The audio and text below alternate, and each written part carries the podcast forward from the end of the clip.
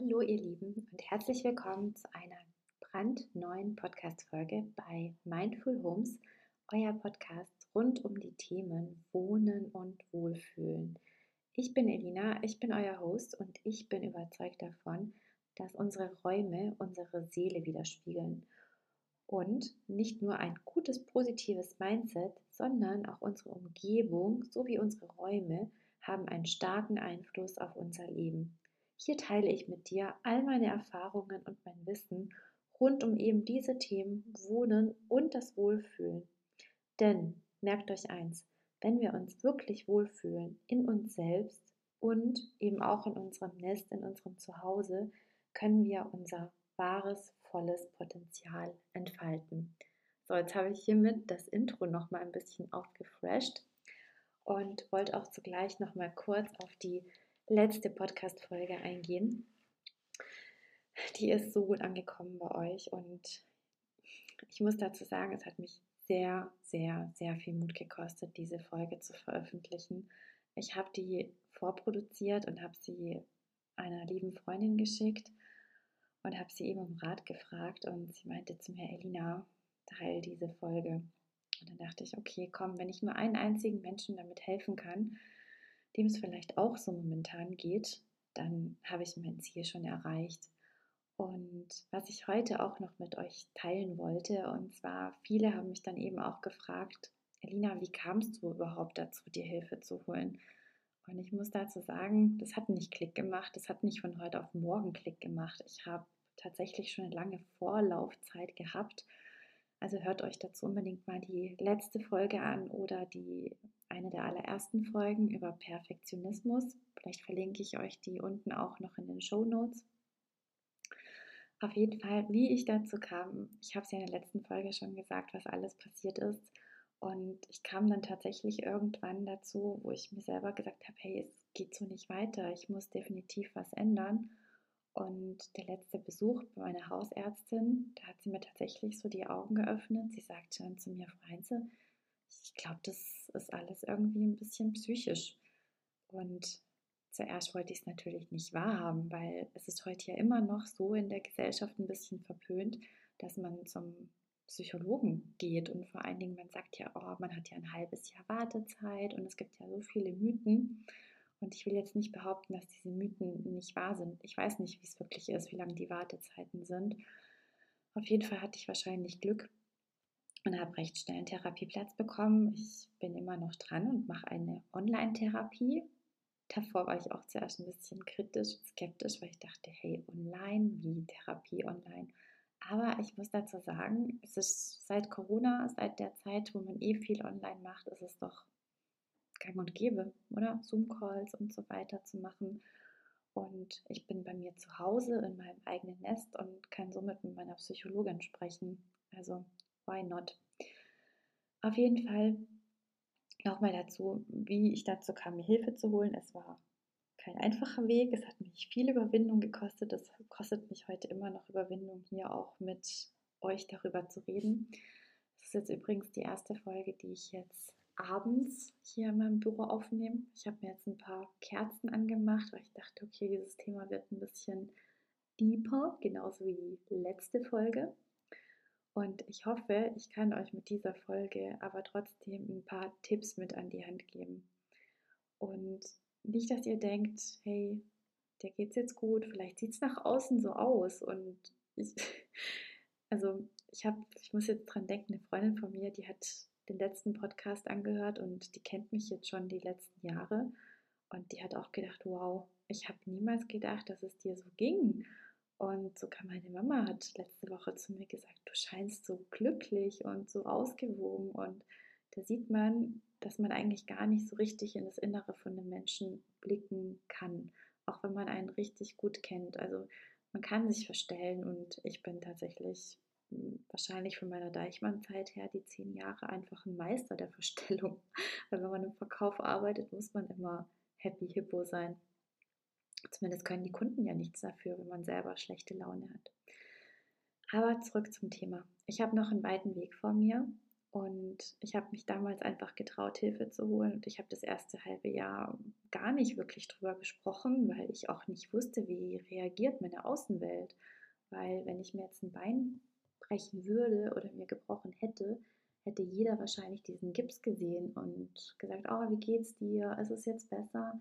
Aber ich muss dazu sagen, tatsächlich bei so psychischen Problemen trauen sich viele tatsächlich noch nicht, den anderen zu fragen, hey, wie geht es dir wirklich? Und ich will da jetzt niemanden verurteilen. Ich will jetzt niemandem sagen, hey, wieso hast du mich nicht gefragt, wie es mir geht? Wieso hast du mich nicht einfach gefragt? Oder? So, ich hätte es euch ja erzählt. Aber ich glaube, viele trauen sich tatsächlich einfach nicht, diese Menschen anzusprechen. Aus irgendwelchen Gründen auch immer. Ich weiß es nicht. Und ich habe mir tatsächlich, seitdem es mir so gegangen ist, frage ich meine Freundin tatsächlich, wenn ich sie sehe, und ich treffe mich tatsächlich nicht mehr so oft mit allen möglichen Leuten, sondern seltener, aber dafür einfach tiefer, also tiefere Gespräche. Und dann frage ich die Person wirklich, hey, wie geht es dir? Und nicht nur einfach so, sondern wie geht es dir wirklich? Und dann merkt man schon, wie es dem einen geht oder ob das einfach nur so ja, gefaked ist sozusagen. Ja, ich will euch in dieser Podcast-Folge aber ein paar, ja, nicht nur Ratschläge, sondern Tipps auch mit an die Hand geben, die mir momentan auch sehr helfen. Also wie gesagt, ich bin noch lange nicht raus, es ist noch ein ein weiter Weg und ich werde auch nicht mehr dieses Arbeitspensum wie früher fahren können, aber es ist okay. Es ist okay und ich habe Hilfe, ich habe tolle Menschen um mich herum, die mich unterstützen, sei es im Büro, bei den Besichtigungen, beim Homestaging vor allen Dingen. Also ich bin jetzt auch dran, ähm, ja, eine selbstständige Partnerin von mir im Homestaging auszubilden, weil sie da einfach totales Talent und Potenzial hat. Und da sieht man halt auch, man muss nicht mehr alles alleine schaffen und man kann viele Sachen noch abgeben. Und ich habe mir sieben Punkte für euch tatsächlich überlegt. Ich habe mich jetzt ein bisschen ausgeklingt. Also meine Tochter ist leicht erkältet und die sind alle heute früher ins Bett. Und dann dachte ich, hey, ich setze mich jetzt mal hin und ich versuche mal zusammenzufassen, was mir jetzt so die letzten crazy. Das sind jetzt, boah, es ist jetzt ein Jahr her seit meinem Zusammenbruch, glaube ich. Genau, der war am, ja, nach Fasching, genau, so um die gleiche Zeit. Meine Therapie hat, glaube ich, im Sommer angefangen, ja. Also über ein halbes Jahr her. Auf jeden Fall zurück zum Thema. Ich schweife wieder aus. Ich glaube, ich sollte abends keine Podcast-Folgen mehr aufnehmen. Ich habe jetzt vorher ein Lavendeltee noch getrunken. das denkt ihr, Lina voll öko. Egal. Auf jeden Fall. Ich beschäftige mich ja seit meiner Selbstständigkeit schon mit dem Thema Persönlichkeitsentwicklung. Und das hat mir tatsächlich viel geholfen, mich einfach mehr mit mir auseinanderzusetzen. Und dann natürlich die Therapie. Also holt euch einfach professionelle Hilfe. Ich habe mich dieses letzte Jahr, Dreivierteljahr so mit mir auseinandergesetzt, mit meiner Kindheit, mit meiner Vergangenheit und ihr müsst euch das vorstellen, so eine Therapie ist einfach wie so ein Puzzle, was einfach komplett zerstört wird und ihr müsst dieses Puzzle wieder zusammensetzen. Und ich muss dazu sagen, ich hasse Puzzeln. I hate it. Meine Tochter puzzelt immer mit meinem Mann, die haben sogar so ein Puzzlebrett und oh, ich bewundere, dass die so entspannt sind. Und ich habe mir jetzt tatsächlich das erste Mal seit meiner Kindheit jetzt auch ein Puzzle geholt. Und zwar sind das so kleine Mini-Puzzle. Ich, die sind jetzt ganz neu rausgekommen mit so tollen Yoga-Motiven. Ich frage diejenige, ob ich sie auch mal verlinken darf in den Show Notes. Ich kann sie auch nachträglich machen. Auf jeden Fall mega gut. 30 Minuten soll so ein Puzzle dauern. Ich habe natürlich gleich ein bisschen länger gebraucht. Schande über mich. Meine Tochter war schneller als ich bei diesem Puzzle. Glaubt ihr mir das? Aber da merkt man halt, wie ich innerlich halt wahrscheinlich noch nicht ganz so entspannt bin, wie ich es gerne wäre. Und ja, dann halt auf jeden Fall Muster erkennen, warum man so reagiert, wie man reagiert. Und viel innere Kindarbeit. Also vielleicht kennt ihr ja das Buch von Stefanie Stahl, das hat mir sehr gut geholfen und natürlich auch oh, die ganze Arbeit meiner Therapeutin. Also komplett haben wir alles auseinandergenommen. Und ich habe hier auch ein Beispiel dazu, dass ihr halt einfach wisst, was ich meine. Und zwar ihr kennt ja alle die Situation, ob es von früher, von der Kindheit war oder mit dem Partner. Man geht einkaufen und der Partner sagt einem, hey, nennen wir es mal Wurst. Frau, bring mir bitte Wurst mit vom Edeka oder keine Ahnung woher. Und die Frau kommt nach Hause und vergisst eben genau diese Wurst mitzubringen. Und der Mann ist so sauer und flippt aus und ähm, ist wütend und enttäuscht und so weiter. Und wenn ihr euch die Situation so vorstellt, geht es hier wirklich um diese Wurst? Ich glaube nicht. Es geht in diesem Fall nie um die Wurst, sondern sein inneres Kind fühlt sich hier einfach vielleicht ja nicht wertgeschätzt oder nicht gesehen ist nicht gut genug. Und da sind halt einfach viele Glaubenssätze, die hinter solchen Streitereien stecken. Und dieses Beispiel hilft mir zu verstehen, was es bedeutet, ein inneres Kind zu haben. Und jeder von uns da draußen hat so ein inneres Kind. Und mir hat es extrem geholfen, zu sehen, dass ich eigentlich, hey, jetzt müsste ich doch die starke Elina sein, die jetzt so reagiert. Und dabei reagiert meine kleine innere Elina. Also das hat mir echt extrem geholfen.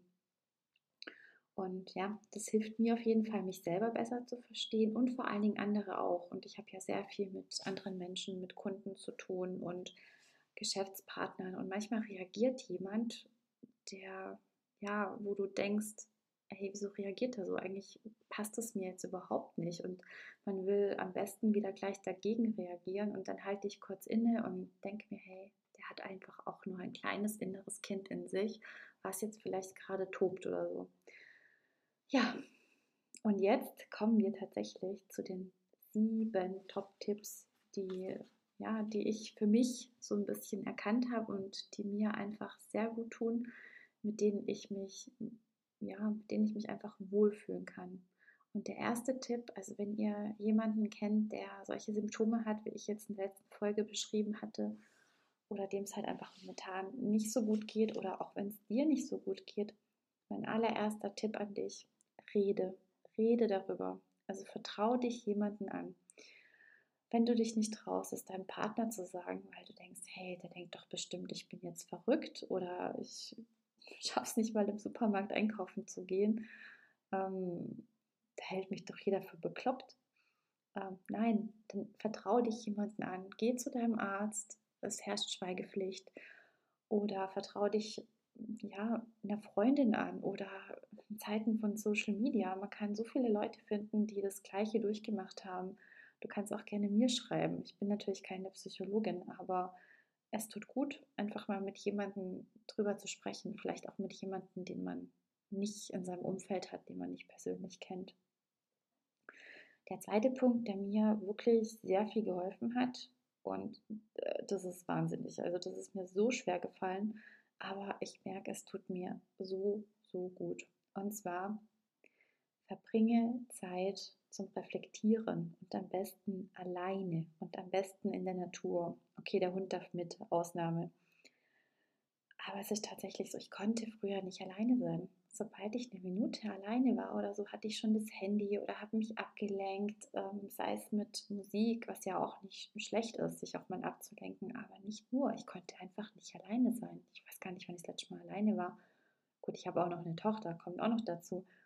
Aber trotzdem, einfach so diese Momente, wo man nur fünf Minuten alleine ist, nur mit sich selber, die hatte ich nicht. Ich habe mich immer abgelenkt. Und inzwischen schätze ich diese Zeit so sehr, also gerade so ein Waldbadetag oder so. Oder wir waren jetzt auch letztes Wochenende ganz spontan im, im Allgäu in den Centerparks.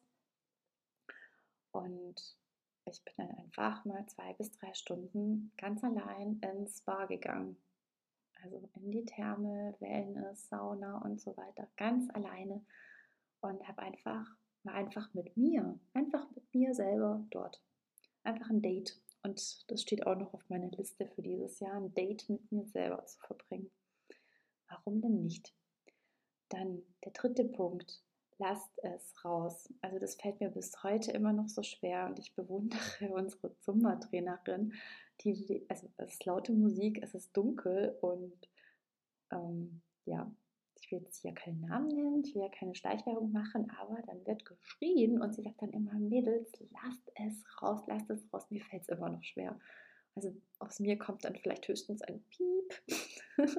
vielleicht schaffe ich es irgendwie ein Jahr später mal auch mal im Summer zu schreien.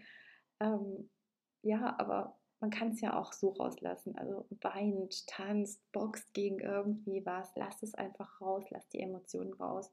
Und das ist viel, viel besser, als alles in sich so hineinzufressen.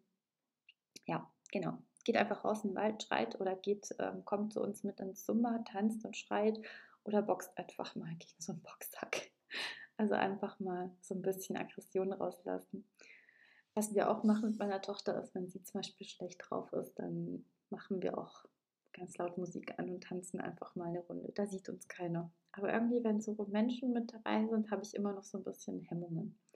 Aber ich arbeite dran. Und falls die Summa-Trainerin meines Vertrauens diesen Podcast hört, ich glaube, die wird uns in Zukunft mehr animieren, das zu tun. So, dann viertens, Routinen. Also davor war es tatsächlich so, ich hatte keine wirklichen Routinen. Ich bin auch, doch, meine Routine bestand daraus, die, den Knopf der Kaffeemaschine zu drücken und meinen Kaffee zu trinken. Das war meine Morgenroutine. Und ich merke, ich bin jetzt auch schon wieder draußen aus der Routine, weil wir haben in Deutschland halt eben 13,5 Wochen Schulferien. Und in diesen 13,5 Wochen komme ich eben immer aus meiner Routine raus und brauche dann erstmal eine Zeit, bis ich wieder reinkomme. Aber diese Routinen, die tun mir so, so unfassbar gut. Sei es jetzt morgens einfach mal drei Punkte aufzuschreiben, wofür man dankbar ist, weil man kommt gleich in eine ganz andere Energie, einen ganz anderen Wohlfühlfaktor rein, wenn man einfach schon morgens an gute Sachen denkt, statt an schlechte Sachen. Und ja, natürlich kann es jetzt euer Kaffee sein. Jetzt nichts gegen Kaffee.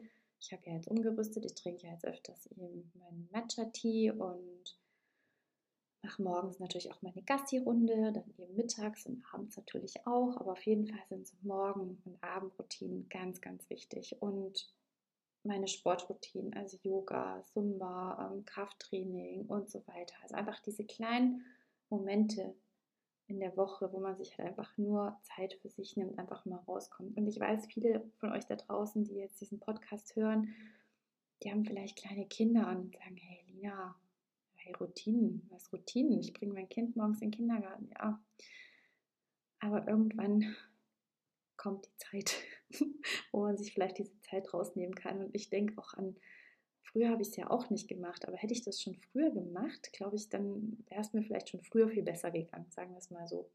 Und man kann ja auch zum Beispiel vielleicht versuchen, vor den Kindern aufzustehen. Es muss ja nicht eine halbe Stunde sein, aber so eine Viertelstunde und dann mal einfach nur zehn Minuten für sich den Kaffee oder den Tee zu trinken und mal drei Sachen aufzuschreiben, für die man dankbar ist. Und, oder abends im Bett, bevor man einschläft. Oder auch mit den Kindern. Man kann das ja auch verbinden. Ja, einfach mal ausprobieren. Und jeder kann ja seine eigenen Routinen entwickeln. Die einen fangen früh morgens an, um 5 Uhr schon auf dem Laufband Sport zu machen oder so. Ja, it's not me, aber ich bewundere diese Menschen. Als Punkt 5 habe ich, und das tut mir immer noch nach wie vor sehr gut und ich merke immer, wenn ich wieder darauf zurückgreife, dass es mir wieder schlechter geht. Und zwar probiert es aus. Weniger Social Media, mehr Real Life. Also mehr Treffen mit echten Personen, statt auf Social Media rumzuchatten und die Leben von anderen Menschen anzuschauen. Also natürlich könnt ihr weiterhin noch das Leben von mir anschauen. Also jetzt hier mal so am Rande erwähnt.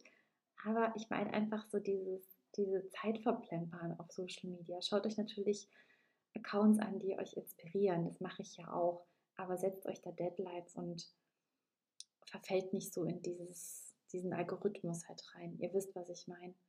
Und der sechste Punkt ist tatsächlich, ich, ich glaube echt nicht, dass ich das sage. Also vor einem Jahr hätte ich gedacht, hey Lina, was ist mit dir? Und ich habe früher Shoppen geliebt. Ich würde jetzt sagen, ich mag es immer noch, aber nicht so wie früher. Und ihr wisst, ich habe ja im Einzelhandel gearbeitet und ich liebe Schuhe. Inzwischen sind es eher Sneaker statt Ballerinen oder Loafer oder Moccasins oder keine Ahnung, was es da noch alles gab. Aber Zeit statt Zeug. Ich bin wirklich das letzte halbe Jahr ganz bewusst shoppen gegangen. Also nur wenn ich was gebraucht habe. Also ganz ehrlich, wenn ihr meinen Kleiderschrank seht und ich habe echt schon viel ausgemistet, ich müsste die nächsten Jahre nicht einkaufen und habe immer noch genug Zeug. Ich müsste einfach gucken, dass ich ein bisschen so meine Figur halte, dass ich nach wie vor reinpasse, dass ich mir keine größeren oder kleineren Sachen kaufen muss und dann könnte ich, keine Ahnung, wie lange überleben. Und einfach mal zu hinterfragen, brauche ich dieses neue T-Shirt von der neuesten Marke oder die neueste Tasche und so weiter. Also ich liebe auch Handtaschen. Ich bin halt einfach eine typische Frau. Ich gebe es halt einfach zu. Aber ich kaufe inzwischen gute Sachen, qualitativ hochwertige Sachen, von denen ich einfach lang etwas habe und muss nicht jede Woche in, keine Ahnung, in so, ich weiß nicht, ich will jetzt keinen Namen nennen, aber so, so typische Geschäfte halt, wo man halt High Fast Fashion, oder? Nennt sich das, glaube ich, kauft. Ja, genau. Also tatsächlich weniger ist mehr. Hätte ich nie gedacht. Früher habe ich eher gedacht, mehr ist mehr. Aber tatsächlich gebe ich mein Geld jetzt lieber für solche Momente aus, wie jetzt zwei Stunden im Spa, statt ähm, ja, neuen Jeans oder neuen Top, was jetzt gerade angesagt ist. Und der siebte Tipp, und diesen Tipp habe ich mir sogar, ja, das war mein letztes Tattoo, was ich mir gestochen habe bei, ähm, ja, in München, bei, ja, bei einem Event sozusagen, wo ich eingeladen war. Mm, und da steht auf meinem Arm hier und jetzt. Also lebe im Hier und Jetzt. Ganz klein und fein habe ich es mir tätowieren lassen. Links im Prinzip da, wo die, die Herz, ja, die Herzader durchfließt. Und immer wenn ich in hektischen Momenten bin und denke, jetzt durchatmen, dann schaue ich mir dieses Tattoo an und denke, hey, ich sollte lieber achtsamer leben. Und deswegen auch der Name von dem Podcast, also Mindful Homes, achtsames Zuhause. Und mit Zuhause meine ich nicht nur unsere Räume, unsere Umgebung, sondern unseren Körper in uns selbst. Also wir sollten einfach achtsamer mit uns, mit unseren Mitmenschen und mit allen da draußen leben. Und früher habe ich das tatsächlich so gemacht. Ich habe die Schwimmmaschine ausgeräumt, habe mit Kunden A, B, C telefoniert, habe nebenbei noch die Hausaufgaben meiner Tochter kontrolliert. Und wenn ich mit meiner Freundin unterwegs war, dann, ja, natürlich mache ich das heute noch, ein paar Fotos für Instagram und so weiter, aber ich habe tatsächlich auch oft auf dem Handy geschaut und war immer nur mit, mit, mit der halben Elina bei ihr. Und das soll es nicht sein. Also ihr Lieben, ich hoffe, ihr konntet hier viele Tipps mitnehmen aus dieser Folge. Oh Gott, ich habe jetzt hier schon 22 Minuten geredet. Ich gehe jetzt ins Bett. So, die erste Abendfolge. Ich bin auf euer Feedback, auf eure Resonanz gespannt und ja, wir hören uns zur nächsten Folge. Ich habe noch keine Ahnung, über was ich reden werde, aber ich finde, so spontan ist es einfach mit am schönsten. Und ich freue mich natürlich auch über Themenvorschläge. Ihr könnt es mir gerne in die Kommentare schreiben. Ich habe auch schon ein paar Ideen jetzt durch eure Kommentare bekommen. Ich weiß, ich habe mich jetzt widersprochen, weil ich jetzt gerade eben erst an diesen Kommentar gedacht habe. Und zwar hat mir ja jemand drunter geschrieben, wie ich das alles so vereinbare. Und ich bin nicht perfekt, glaubt es mir. Aber ich glaube, das wird ein Thema für die nächste Folge. Also ihr Lieben, für mich geht es jetzt in, ins Heierbettchen und euch wünsche ich noch, je nachdem, wann ihr die Podcast-Folge hört, einen wundervollen Tag, einen wunderschönen Abend, ein schönes Wochenende oder einen tollen Wochenstart. Good night, ihr Lieben.